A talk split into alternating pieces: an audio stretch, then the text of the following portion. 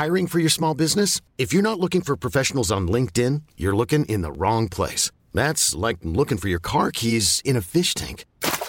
LinkedIn helps you hire professionals you can't find anywhere else, even those who aren't actively searching for a new job but might be open to the perfect role. In a given month, over 70% of LinkedIn users don't even visit other leading job sites. So start looking in the right place. With LinkedIn, you can hire professionals like a professional. Post your free job on linkedin.com slash achieve today.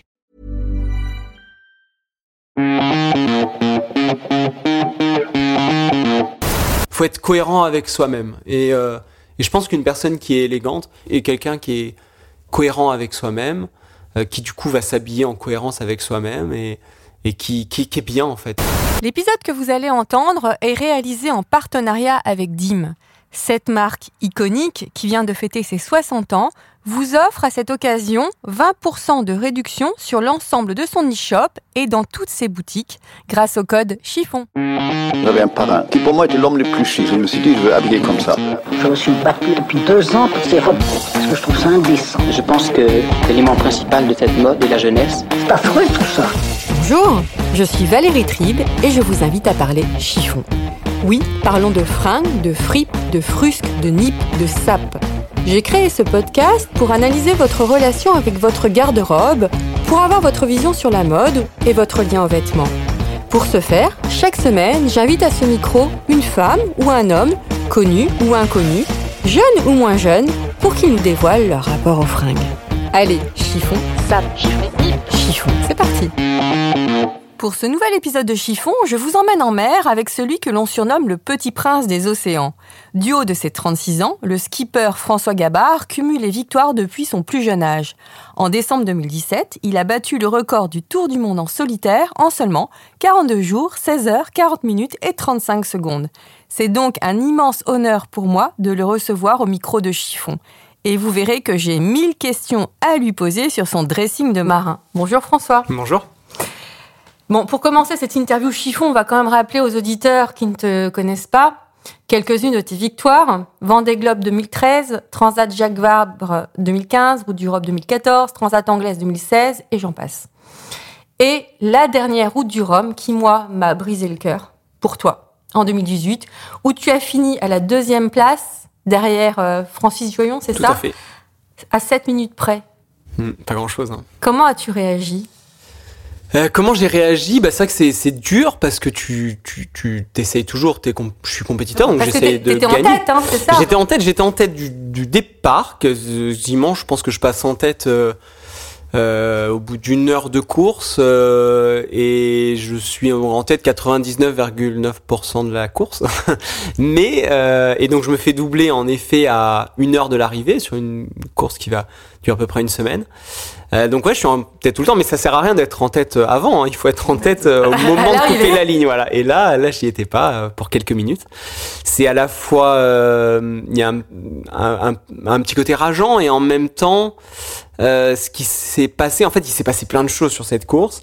J'ai vécu un. Je crois que tu as eu des soucis. J'ai eu des soucis techniques qui auraient pu euh, m'entraîner dans un abandon, ce qui est arrivé pour pas mal de mes camarades, pas mal des favoris de cette course.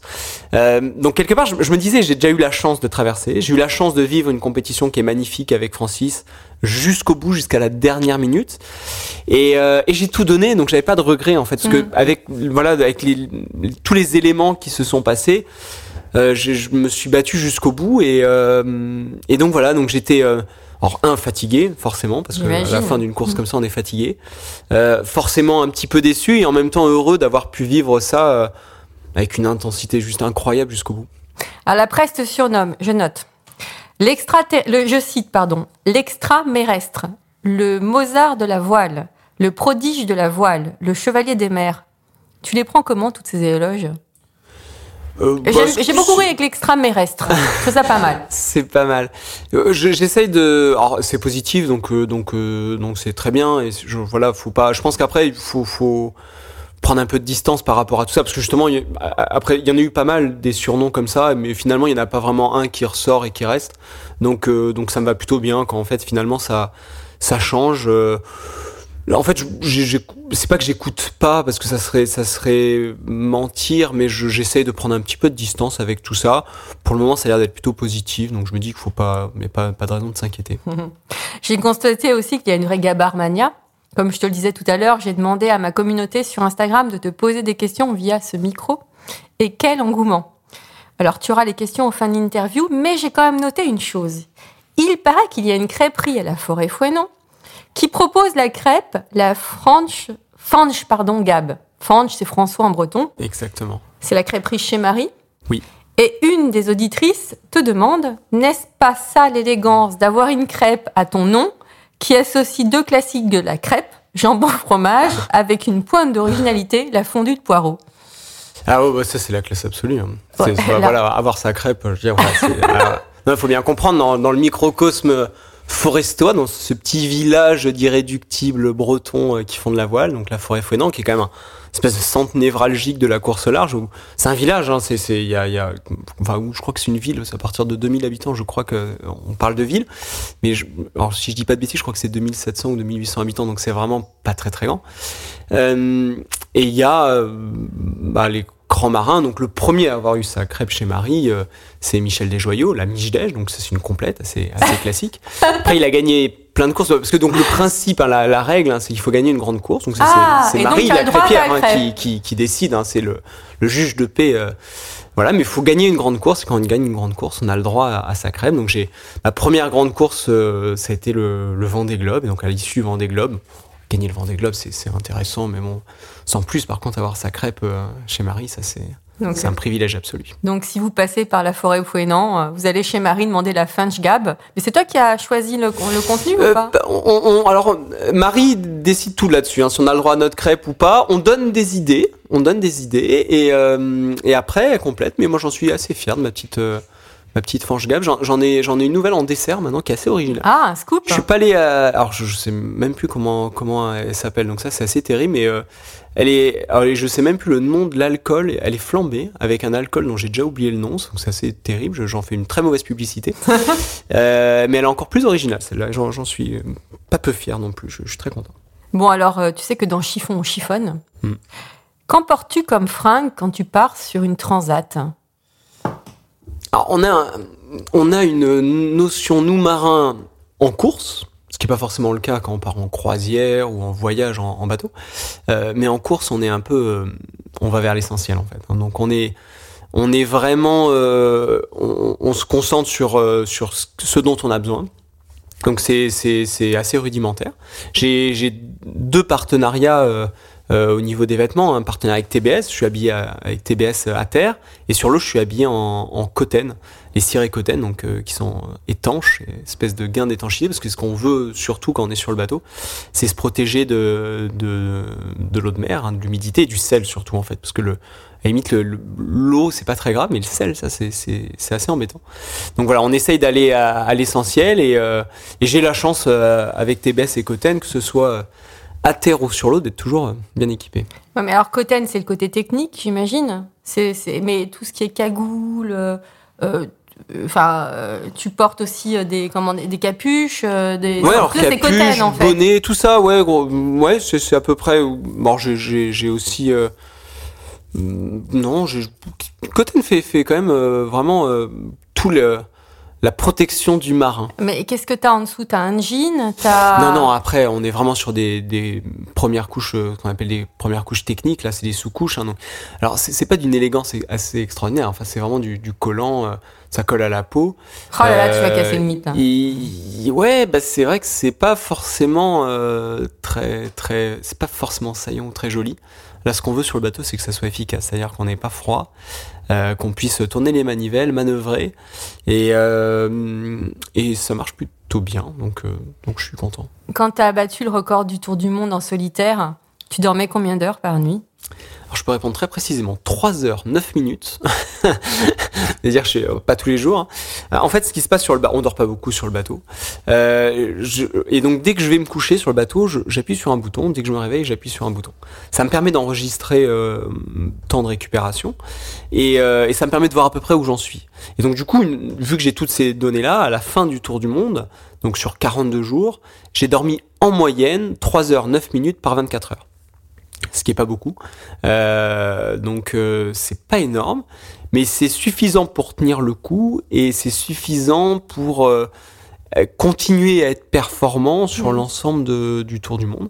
Euh, alors il y a des moments où on va dormir plus. hein. Il y a Mhm. probablement certaines 24 heures où j'ai peut-être pu dormir 12, 13, même presque plus de 12 heures, je pense, sur certaines périodes de course où le vent est régulier, il n'y a pas besoin de manœuvrer. Donc dans ce cas-là, on essaie de, de récupérer parce qu'il y a par contre d'autres moments, euh, si la moyenne est à 3 heures 9 minutes, il y a des, j'ai fait quelques périodes de 24 heures où j'ai dû dormir quelques minutes par-ci par-là, mais c'était pas très très long. Donc on accumule une fatigue assez, euh, assez colossale.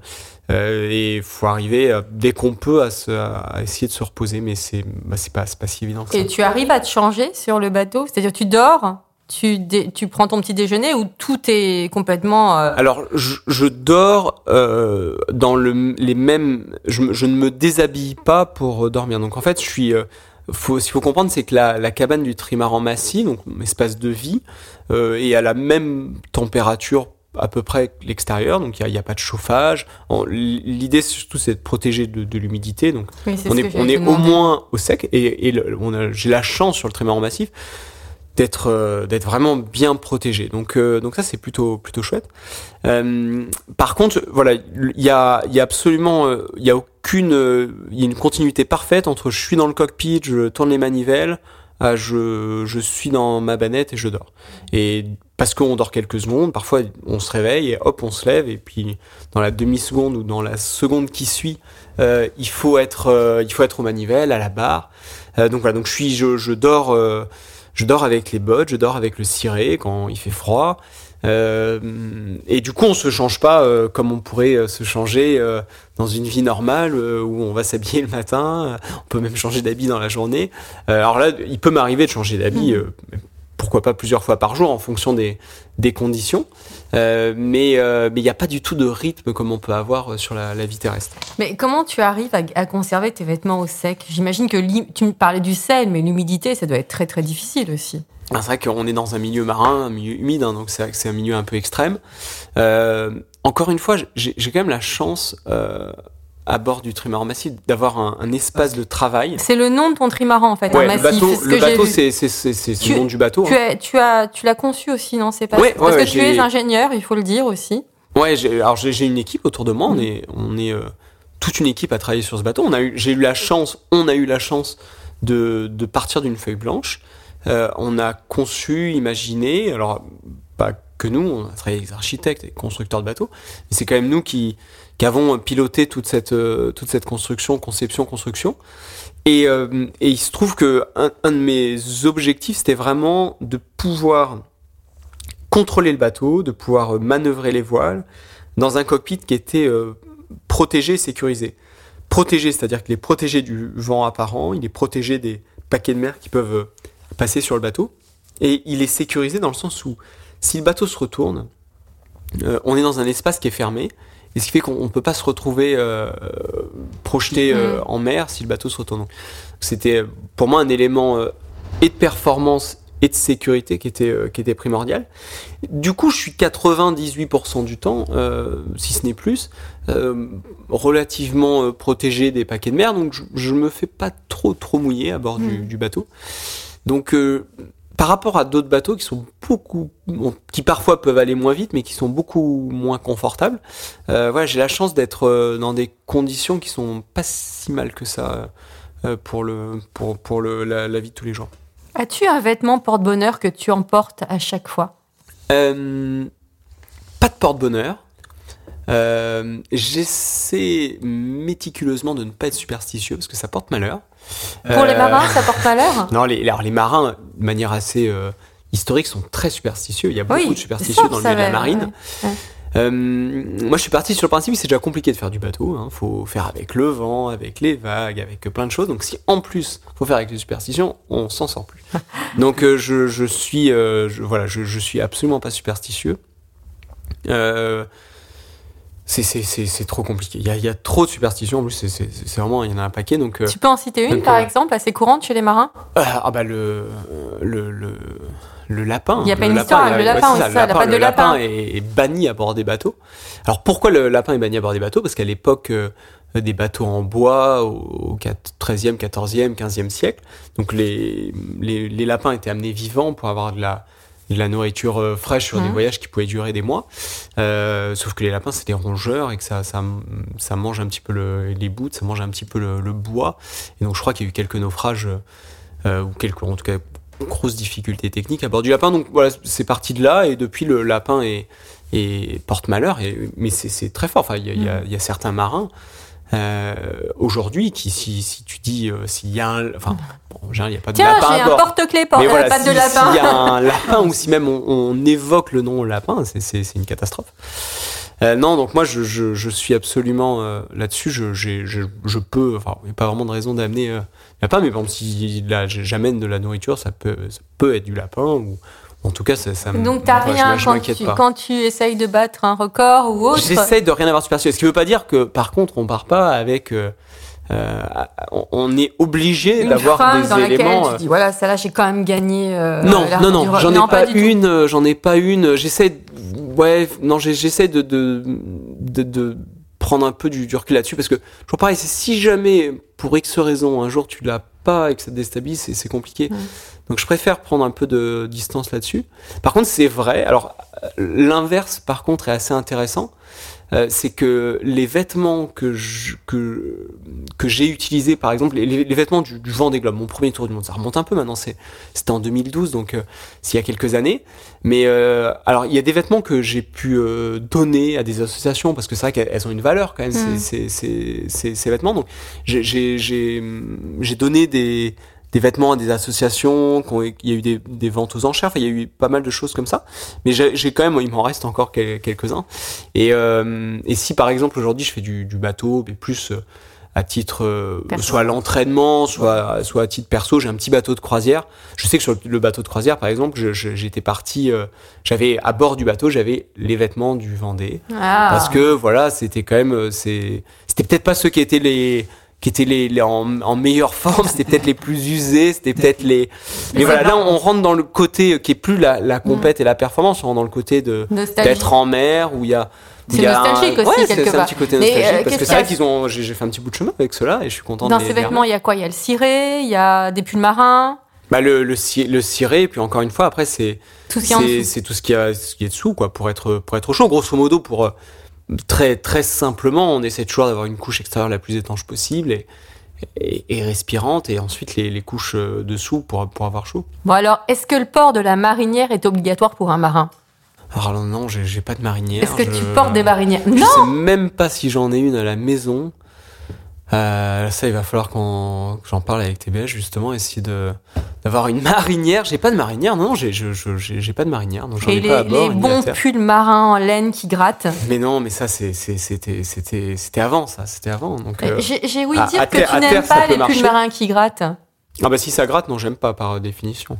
Euh, après, les pulls marins, j'aime bien, Euh, mais euh, mais si ça gratte, euh, je je suis assez pragmatique là-dessus. Pour moi, le- il y a quand même une notion de, de confort qui est importante. Euh, ce qui veut pas dire qu'on faut pas faut pas faut, se sentir bien et, et se sentir bien ça veut aussi euh, bah voilà que les, se sentir bien dans, dans l'aspect visuel euh, mais c'est c'est aussi le, le confort et, euh, et c'est vrai que ce, ce curseur là c'est celui qu'on met en compétition encore une fois qu'on met en avant Euh, mais voilà j'aime bien être- il faut que je sois bien dans mes vêtements ça c'est c'est super important Et quand tu arrives sur le, comment on appelle ça, au port, à la fin d'une course, il y a tous les gens qui attendent avec les fumigènes, euh, les bouteilles de champagne, etc. Juste avant, est-ce que tu dis pas, non, mais là, il faut que je m'arrange un petit peu, euh, que je me peigne, euh, que je me regarde dans un miroir. euh.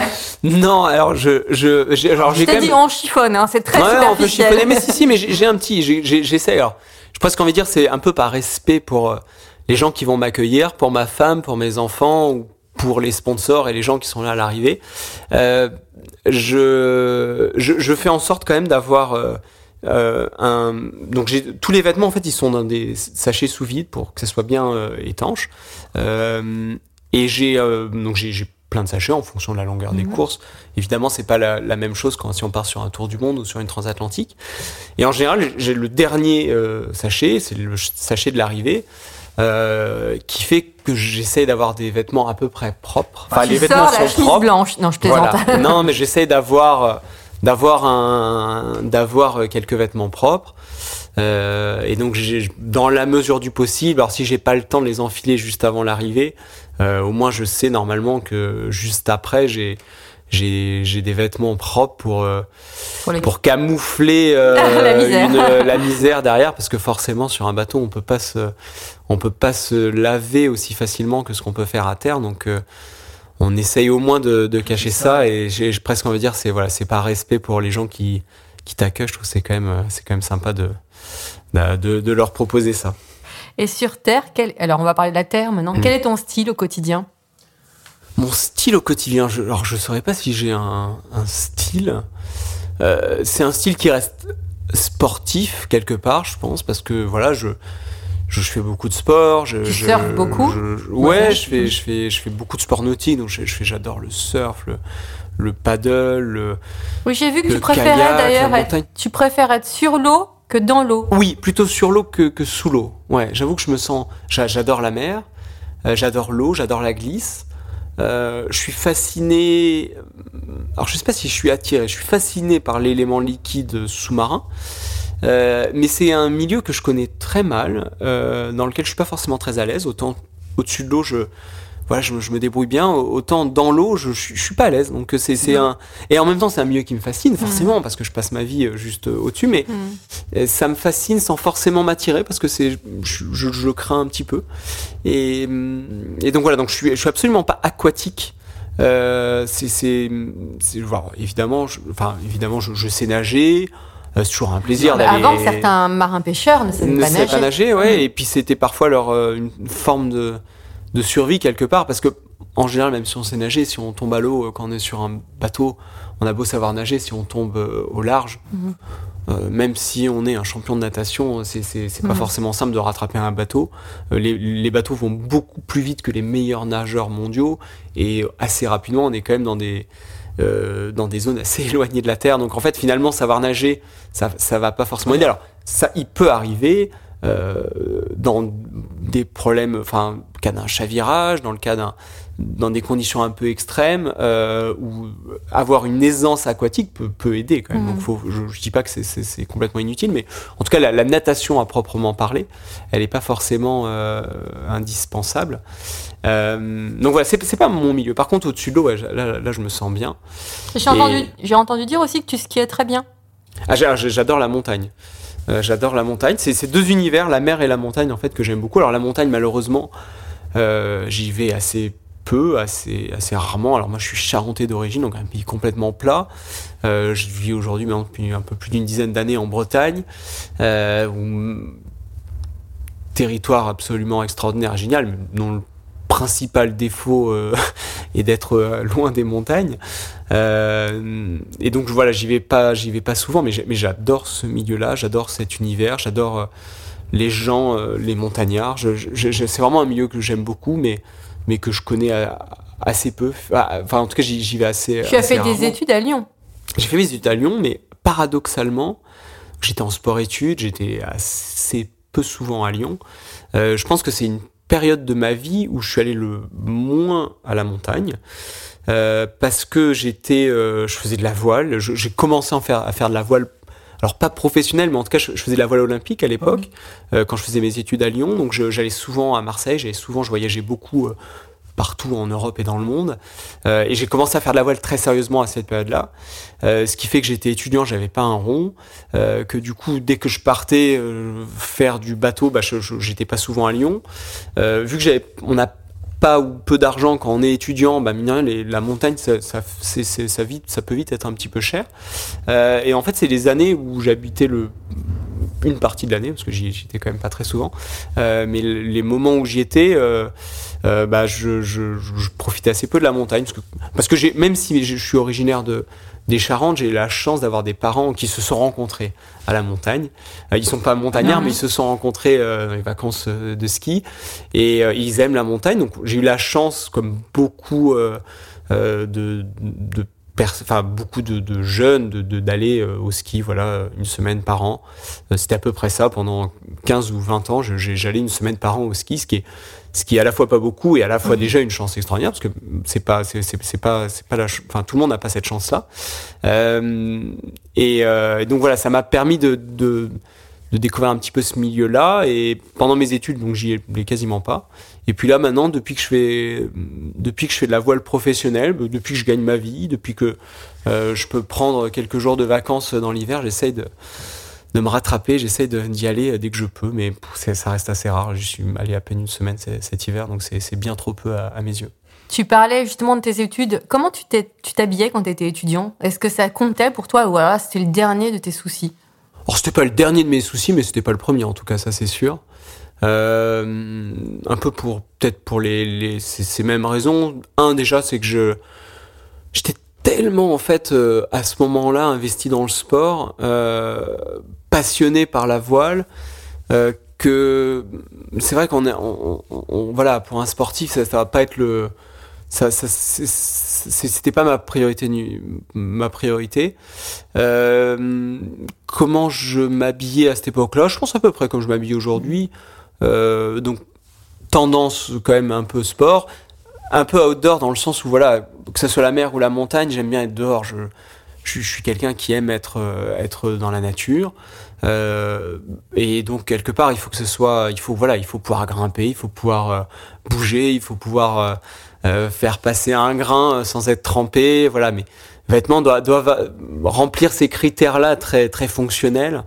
Euh, c'est très pragmatique finalement. Tout ça, c'est faut que ça, faut, il- voilà, il faut, il y a, y a l'utilisation fait qu'il faut pouvoir assez facilement euh, se promener, pouvoir euh, courir, euh, voilà, dans la rue. Là, on est à Paris aujourd'hui. euh, euh, voilà, je peux, je peux, je peux aller. Alors, je, je vais pas aller courir là tout de suite, mais voilà, je peux, je peux me déplacer. Alors, je peux aller courir si je suis en retard pour aller récupérer mon train. Voilà, je, je, je peux, je peux bouger et ça, c'est, ça, c'est assez important pour à mes yeux. Quel regard portes-tu sur la mode? En fait, c'est pas, c'est pas ton. Est-ce que tu regardes les pas mon, c'est- non, c'est pas mon univers.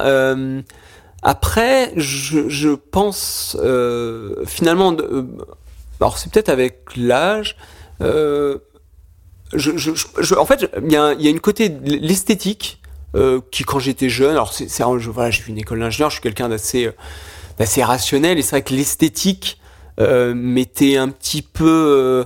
Euh, c'est pas, j'avais pas de recherche esthétique. Je dis pas que je, enfin oui, je- j'en ai L'association des plus- couleurs, au moins, quand même oui, oui, oui. Oh, je pense que j'étais quand même pas complètement, complètement à la rue. Mais, mais par contre, cette, la notion d'esthétique, en fait, euh, mais est plus importante aujourd'hui à mes yeux et j'accorde de l'importance à, à l'esthétique.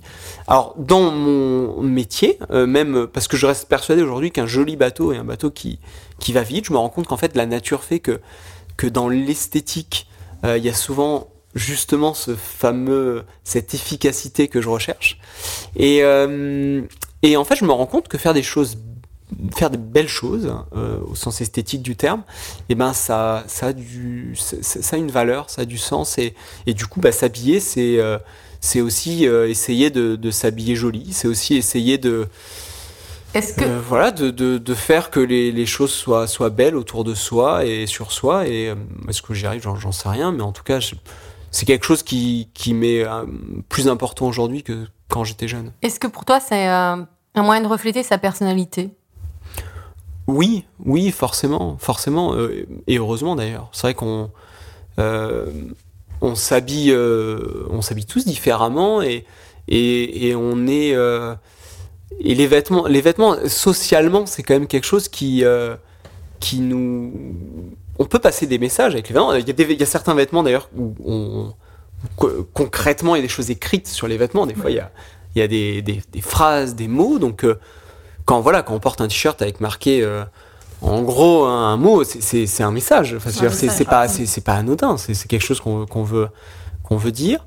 Et euh, et en effet après bah c'est c'est on est un être social, on a des interactions et c'est vrai que le, le les vêtements sont euh, quelque part un peu la, frontière entre nous, euh, les choses qu'on veut cacher, notre peau, notre corps, parce que alors, je suis assez pudique, je, je vais pas me balader euh, tout nu. Euh, et Tu quelque aurais part, quelques problèmes vêtements. dans la rue à Paris. Oui, heureusement, enfin heureusement, je sais pas, mais oui, oui, non, ce- ce- enfin, ça, ça, c'est assez, a priori, ça fonctionne plutôt bien de, de porter des vêtements. Mais, mais du coup, les vêtements sont quelque part, c'est un peu l'interface, C'est la frontière entre. Mm. entre nous et les autres, et, et, et c'est aussi un marqueur social Euh, dans un côté qui peut être négatif. Je pense, euh, je pense à l'école, par exemple, parce que alors, je suis absolument pas pour l'uniforme. Euh, D'une manière générale, j'ai- j'aime pas trop ce, ce concept-là, mais c'est vrai que parfois, je me pose la, question, je trouve, elle est assez légitime à l'école, où euh, où faut arriver à à la fois à ce que l'enfant puisse euh, se se démarquer, enfin exprimer ce qu'il est et, du coup pouvoir choisir ses vêtements. Je trouve que c'est super important.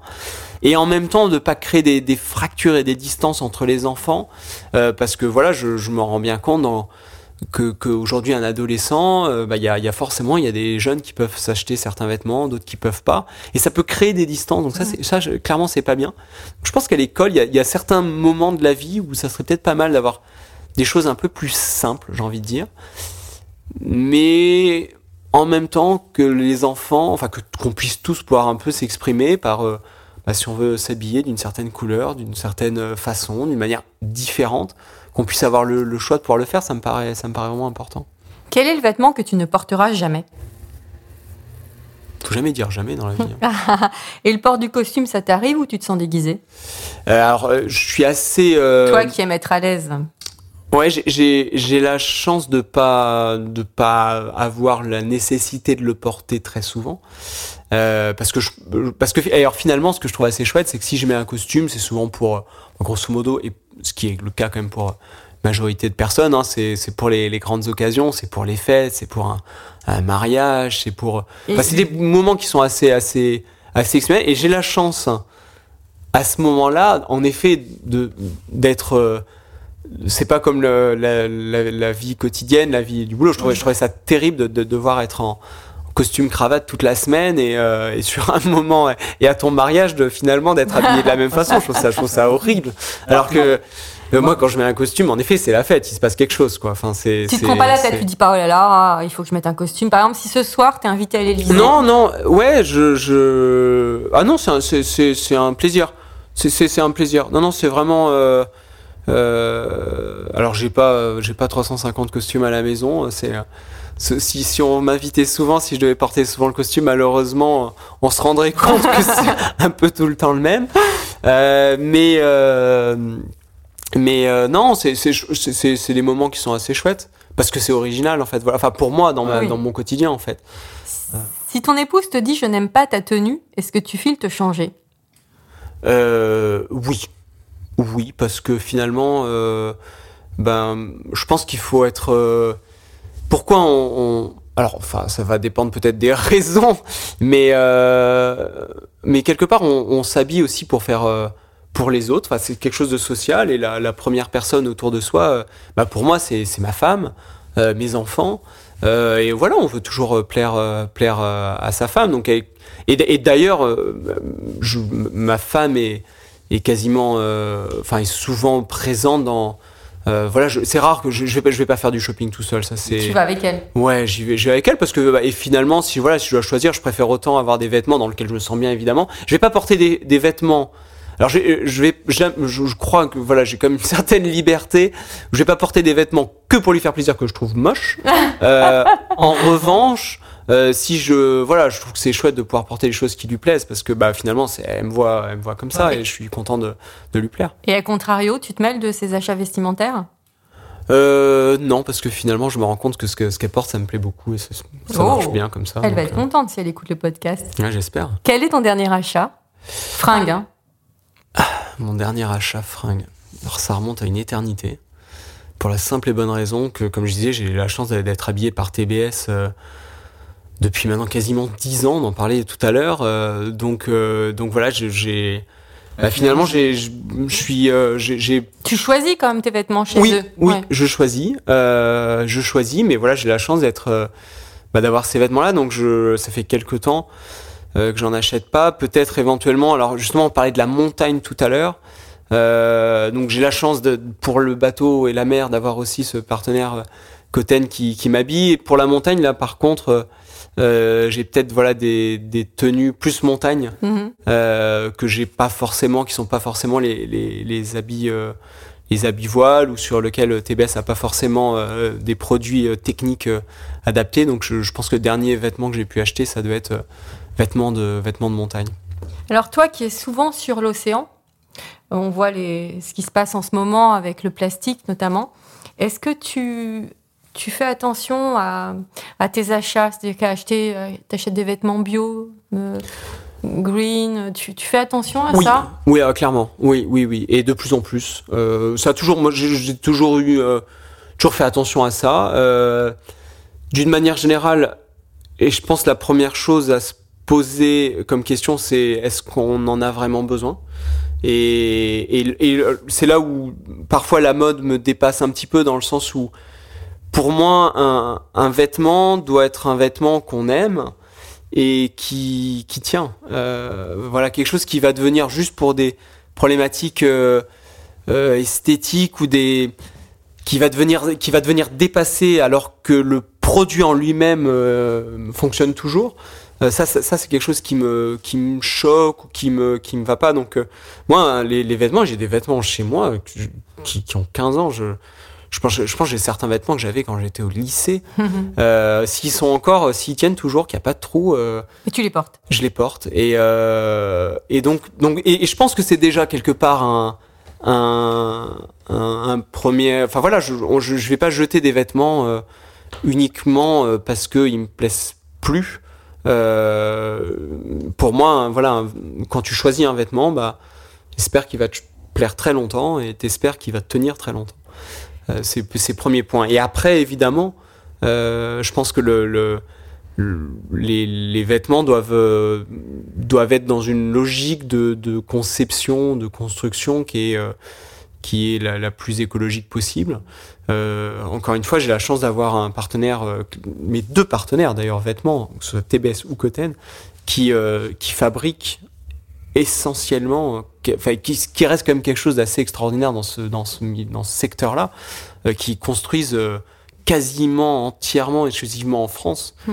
euh, ce que je trouve déjà, déjà super, parce que c'est, je, je- voilà, je trouve que c'est important, Tu c'est pourrais pas être, pardon, tu pourrais pas être partenaire avec H&M, j'imagine.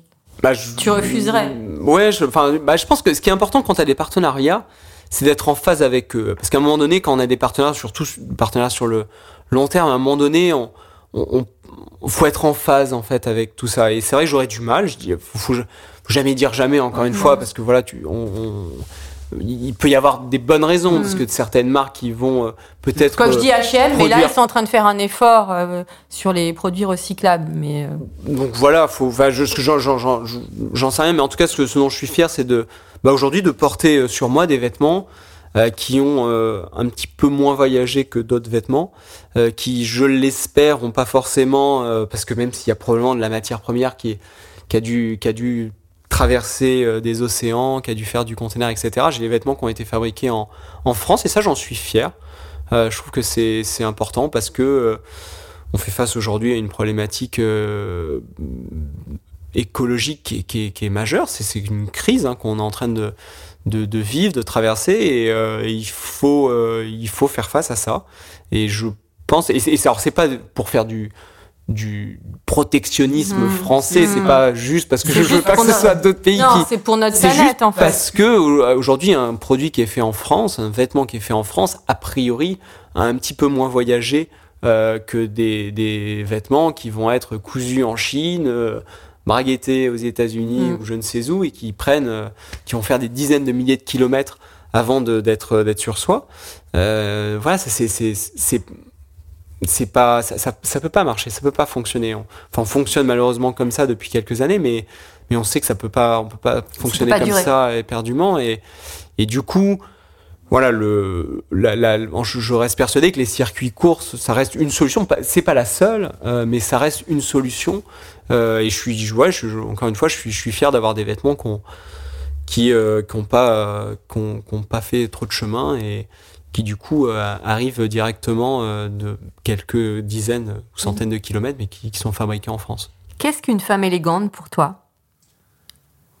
Une femme élégante, euh, une femme élégante, c'est une femme qui. euh, Alors, il y a une forme de beauté dans l'élégance, mais pas que, euh, parce qu'on peut.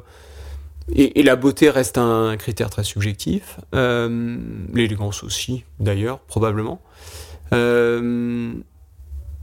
une posture. Enfin, j'ai envie de dire, c'est un, une façon de, c'est une façon de, de, de se tenir dans le sens de, de se comporter, de, de, parce que l'élégance peut être euh, esthétique. Ça, enfin voilà, s'il n'y avait pas le son, pas l'image, on- enfin s'il y avait que l'image, on pourrait euh, parler déjà de- d'une forme d'élégance. Mais après, ça va être dans le comportement, dans la façon justement de. Ça passe pas de- forcément par euh, le vêtement, des talons de 12 Mm, cm et, euh, et non, un tailleur non, non, je pense que c'est dans la façon de, euh, voilà, d'agir, de, de, de, de parler, de, de, de, de, de se positionner. euh, c'est, assez, assez global. Et, mais, mais ça peut aussi passer euh, euh, par, par une forme d'esthétique, puisque comme on en parlait tout à l'heure, il y a, il y a un rapport, le, y a un rapport social avec le, le vêtement, donc euh, on peut pas le négliger complètement. Je veux dire, ce qui veut pas dire que qu'on peut pas être élégant euh, euh, sans accorder de l'importance à la façon dont on s'habille. Peut-être une forme d'élégance, de, se concentrer sur des choses, euh, d'autres choses. Euh, Peut-être que d'autres choses peuvent être plus essentielles. Euh, mais mais il n'y a pas que ça. Et, et peut-être que c'est ça. Je, trouve que c'est- pas mal finalement. L'élégance, c'est d'arriver, peut-être, hein, parce que je suis pas sûr d'avoir que définition, mais c'est peut-être d'accorder les, de mettre en fait une forme de priorité dans les dans les choses qui nous entourent. C'est-à-dire, Euh, bah, je pense par exemple que bah, dans certains moments, accorder trop d'importance à ses vêtements mm, peut être euh, peut être en fait euh, Inélégant. stupide et Mm. inélégant. Euh, et, euh, et donc et, à- et porter de l'importance pour les choses qui sont vraiment importantes. Et, et encore une fois, le- les vêtements peuvent l'être. Et donc voilà, donc, donc par exemple, sur, en effet, il y a des, enfin, des, des événements sociaux qui fait qu'on on s'habille d'une certaine façon et c'est normal. Et donc c'est aussi du respect pour l'autre, de respecter certains codes ou de vouloir exprimer certaines différences, etc. Donc c'est une forme d'élégance. Et euh, je, pense, je pense à ça parce que je pense par exemple euh, aux, aux mères de, de famille. Euh, et j'ai des enfants et je, et je vois justement par exemple ma femme ou mes, mes, mes sœurs, mères, enfin bref, les, les, les mères ou pères de famille autour de, de soi ou euh, euh, parfois quand on a des enfants, des jeunes enfants, on n'a pas forcément le temps d'être euh, d'être on, voilà on va pas forcément accorder une importance extraordinaire à la façon dont on est habillé Euh, mais pour moi l'élégance d'un père ou d'une mère de famille c'est bah, c'est de s'occuper de ses enfants Mhm. et, euh, et du coup une mère ou un père de famille je pense que c'est bien de pas faire de différence là-dessus a une forme d'élégance assez extraordinaire quand elle va s'occuper de où il va s'occuper de ses enfants. Et je pense à ça parce que donc j'ai des jeunes enfants, j'ai- deux garçons, euh, et euh, bah, parfois euh, quand on arrive le, le matin, euh, quand on a ces quand on a ces enfants qui sont dans les bras, qui quand ils ont quelques mois, parfois laisse des petites traces sur les épaules des de jeunes parents. C'est pour moi c'est pas forcément inélégant, c'est juste que voilà c'est une personne qui, qui était avec ses enfants le matin même, une maman ou un papa qui était avec ses enfants, qui a peut-être pas forcément eu ni le temps, ni le accordé de l'importance à, à changer son, son, son, son vêtement parce que voilà, enfin voilà, la vie fait que, que on se. Et, je- et voilà, et pour moi, il y a une forme d'élégance de, de, de s'occuper de ses enfants Non. plutôt que de s'occuper de, De ses vêtements dans ce contexte-là. Ce qui, encore une fois, ce qui veut pas dire qu'il faut euh, euh, toujours s'habiller avec des vêtements tachés. Hein, c'est pas le, c'est pas le sujet, mais euh, je trouve que c'est une forme d'élégance de d'arriver de l'accepter et de mettre les priorités au, au, au bon, bon, bons endroits. Donc pour toi, oui, si tout le monde euh, répond à cette question dans Chiffon, la définition de l'élégance, c'est ça en fait. Oui, enfin, c'est une définition parmi d'autres. hein, et je pense, enfin, voilà, dessus, je- on n'a pas de. Il n'y a pas de. Ta définition. Ouais, c'est ma définition aujourd'hui. Voilà, c'est des. Pour l'élégance quelque part, je trouve qu'il y a une forme aussi de de cohérence. Faut être cohérent avec soi-même. Et, euh, et je pense qu'une personne qui est élégant, une femme, parce que la question était portée sur une femme élégante, et quelque chose et quelqu'un qui est qui est en, en cohérent avec soi-même, euh, qui du coup va s'habiller en cohérence avec soi-même et, et qui, qui, est bien en fait. Il y a une nécessité finalement d'être d'être bien avec soi, d'être bien avec ses vêtements, d'être bien avec l'image qu'on véhicule, d'être d'être bien avec euh, l'entourage, le- le- l'environnement dans lequel on est. Et je pense que c'est ça le. Enfin, en tout cas, c'est. Je sais pas si c'est ça l'élégance, mais c'est une condition nécessaire pour être élégant, je suppose. À interview exceptionnelle, question exceptionnelle. Donc, comme j'ai pu te le dire, j'ai quelques questions posées par les auditrices de Chiffon. Samantha te demande peut-on être élégant sur un bateau? Oui, j'espère. J'espère, je pense qu'on peut être élégant. Je, je parlais, alors si la définition de l'élégance que je donnais à l'instant, c'était une forme de cohérence, de. euh, voilà, moi je, je me, je, me sens bien sur un bateau. Je me sens, je me sens, je me sens là où je, je dois être. Et donc justement, je trouve qu'une belle manœuvre. Je parlais beaucoup de d'efficacité euh, parce que c'est, je suis un sportif et je, suis en, recherche de performance. Mais euh, quelque part, cette efficacité, cette performance a une forme d'élégance, je, cro- je crois, et, et j'espère avoir, euh, j'espère être élégant sur un bateau. Marie me te demande le plus utile pour une traversée de plusieurs semaines, le kawaii ou le pyjama? Euh, bah, les deux. Les deux, le kawaii pour rester au sec et, le pyjama pour avoir chaud. Euh, mais on n'a pas vraiment Toi, pas kawaii ni pyjama, c'est ciré. Voilà, mm. non, c'est juste euh, la, la sous-couche, comme je disais tout à l'heure. Dans les courses que je fais euh, en compétition, c'est vrai qu'on a, on a des contraintes euh, techniques qui font qu'on peut pas vraiment changer. Après, je- encore une fois, il y a heureusement beaucoup de personnes qui font du bateau euh, à d'autres vitesses. Et je, et j'en- je le fais aussi et j'en suis ravi. Je le fais pas assez, mais, j'aime vivre en mer, j'aime la croisière, j'aime passer du temps en mer et, et c'est aussi bien de pouvoir euh, bah, voilà s'habiller avec euh, avec un avec le enfin avec certains euh, certains codes qui sont plus terrestres mais Mm. euh, voilà on a le droit de mettre un pyjama si enfin moi je mets pas de pyjama ceci dit jamais mais euh, mais le on a le droit d'avoir ces codes un peu plus terrestres quand on est sur un bateau Caroline te demande François, pour vous, l'élégance rime avec. Cohérence. Hélène te demande quel est le vêtement que tu aimes voir porter sur une femme? Euh, le vêtement, pour cette notion d'élégance, de cohérence, le- je pense qu'un vêtement, euh, c'est un vêtement dans lequel on se sent bien. Astrid, quel est le vêtement que tu préfères retrouver après avoir passé du temps en mer Euh, après avoir passé du temps en mer, c'est le vêtement propre. c'est assez, assez bête, mais, mais, mais le vêtement propre est, est Qui très, sent bon très la est très très agréable. Très très agréable.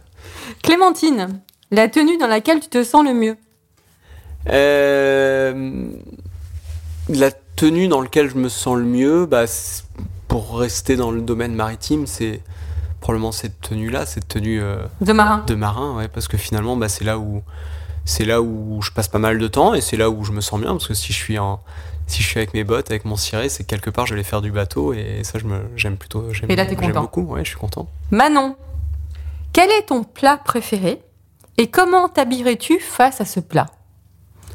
Alors mon plat préféré, j'en ai pas mal. La France sous- Gab de chez Marie. Ah, la, la, la Fange Gab de chez Marie, euh, c'est vrai que la Fange Gab, elle passe pas mal. Euh, et donc, comment on va s'habiller chez Marie? C'est très.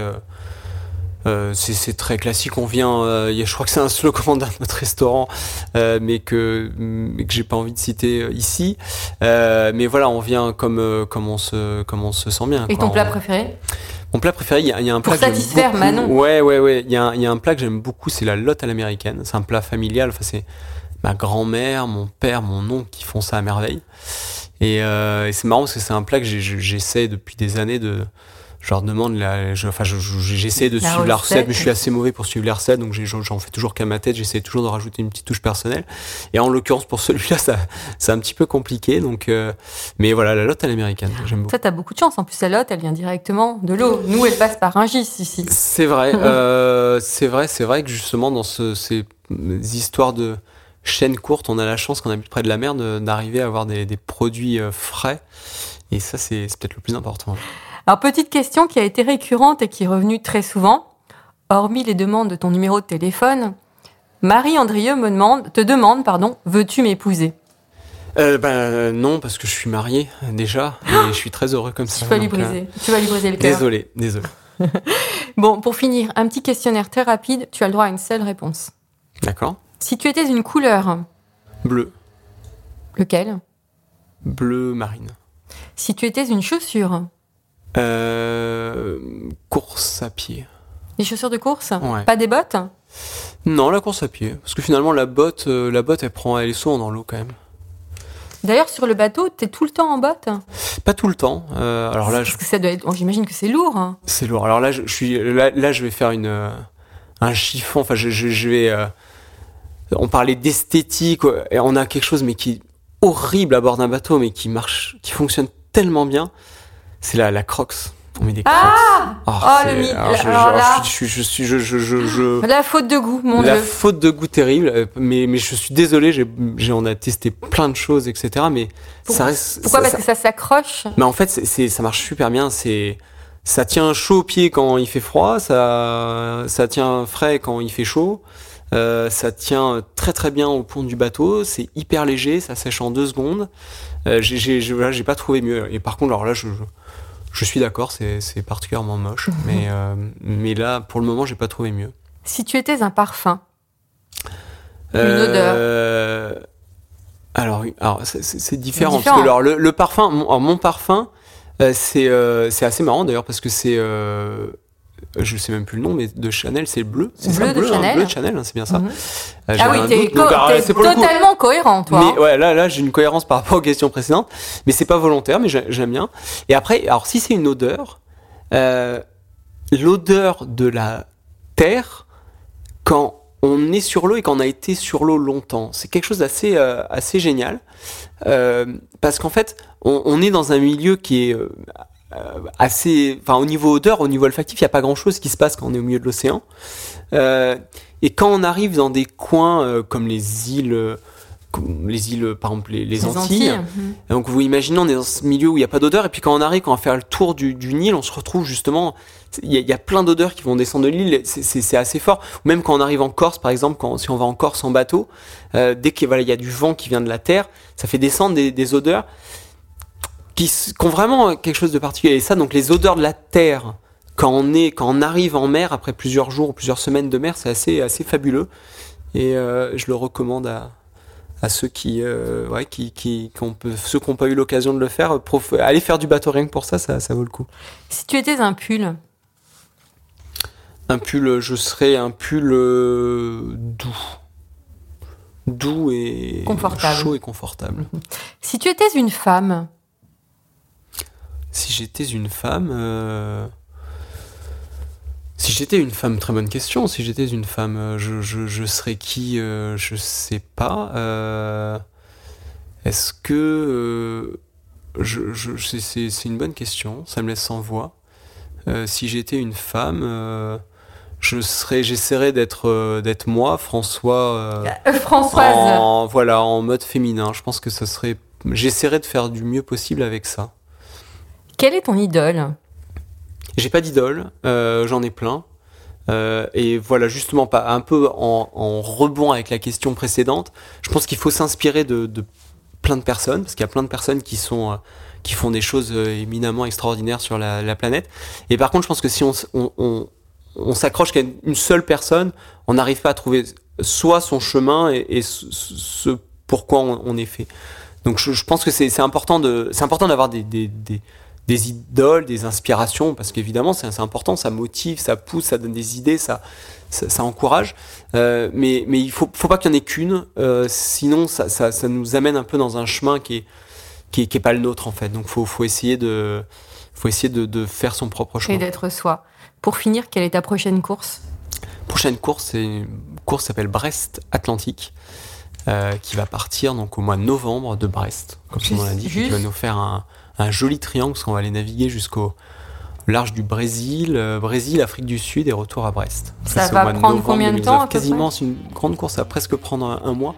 Enfin, un joli petit tour. ouais. Merci infiniment, François. Merci beaucoup. Je tiens à remercier aussi les partenaires de cet épisode, DIM ainsi que le magazine Grazia. Je vous dis à la semaine prochaine. En attendant, ne vous prenez pas la tête avec vos fringues et portez-vous bien.